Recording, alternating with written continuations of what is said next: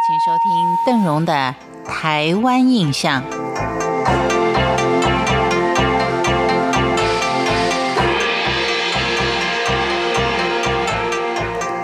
目前我们一般在市区所看到的桥梁，当然多半都是钢筋水泥的，讲究的呢是坚固，而且还能够防震，还有美观装点市区的效果。如果想看一些什么木板啦或竹子建筑的桥梁，可能就要到深山或是乡下去了。但是相信呢，您一定也可以想象到，台湾在清代以前的。古桥材料几乎都是以竹子、木头、石板这些天然材料为主所建筑的。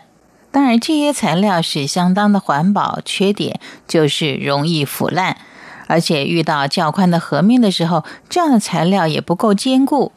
然而，自从日治时期引进了西方的工法之后，这些问题逐渐就被解决掉了。我们要特别提到，在日治时期的前半期，为了配合当时的市区改正计划，加上钢筋水泥的建筑技术已经逐渐成熟，许多跨越河流市区的桥梁，在做法上都是以钢筋水泥完成它的主体结构以后，最外层再附上洗石子。如果说您想在市区里面找到一条比较具有代表性的话，您可以到台中市的闹区看到一座这样具代表性的桥梁，那就是中山绿桥。这座桥是在民国前十三年，也就是西元一八九九年完工，距离现在已经有百多年的历史。它的桥宽是十公尺，长是二十二公尺，跨越贯穿台中市的绿川。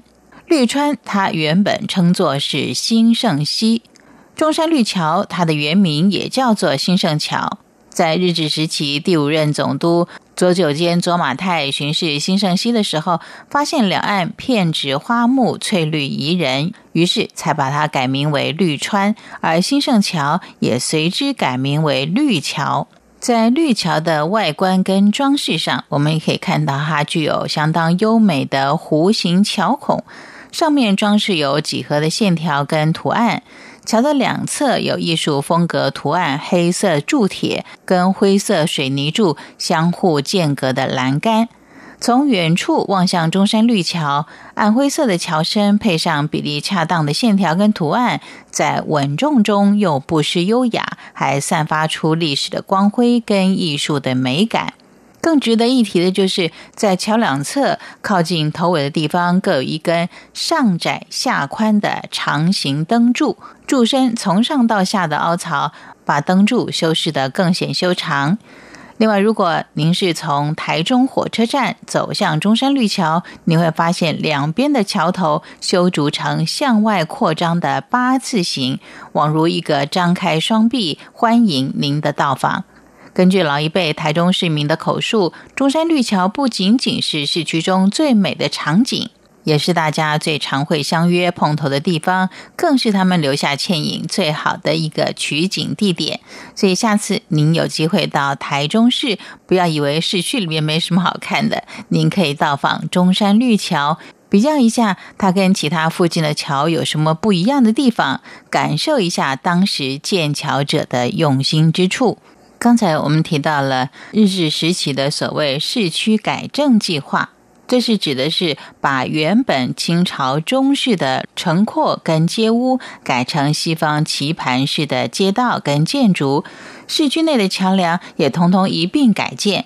中山绿桥就是在台中市市区改正计划下的产物，而当时这项市区改正计划的推动。是跟台中公园举办纵横铁路通车是有着高度的关联性的，所以当时的市区改正计划是跟着当时的经济交通都有着关联性，提供给您做一个参考。因为时间的关系，桥梁的介绍我们就聊到这里，感谢您的收听，我是邓荣，台湾印象，我们下回见。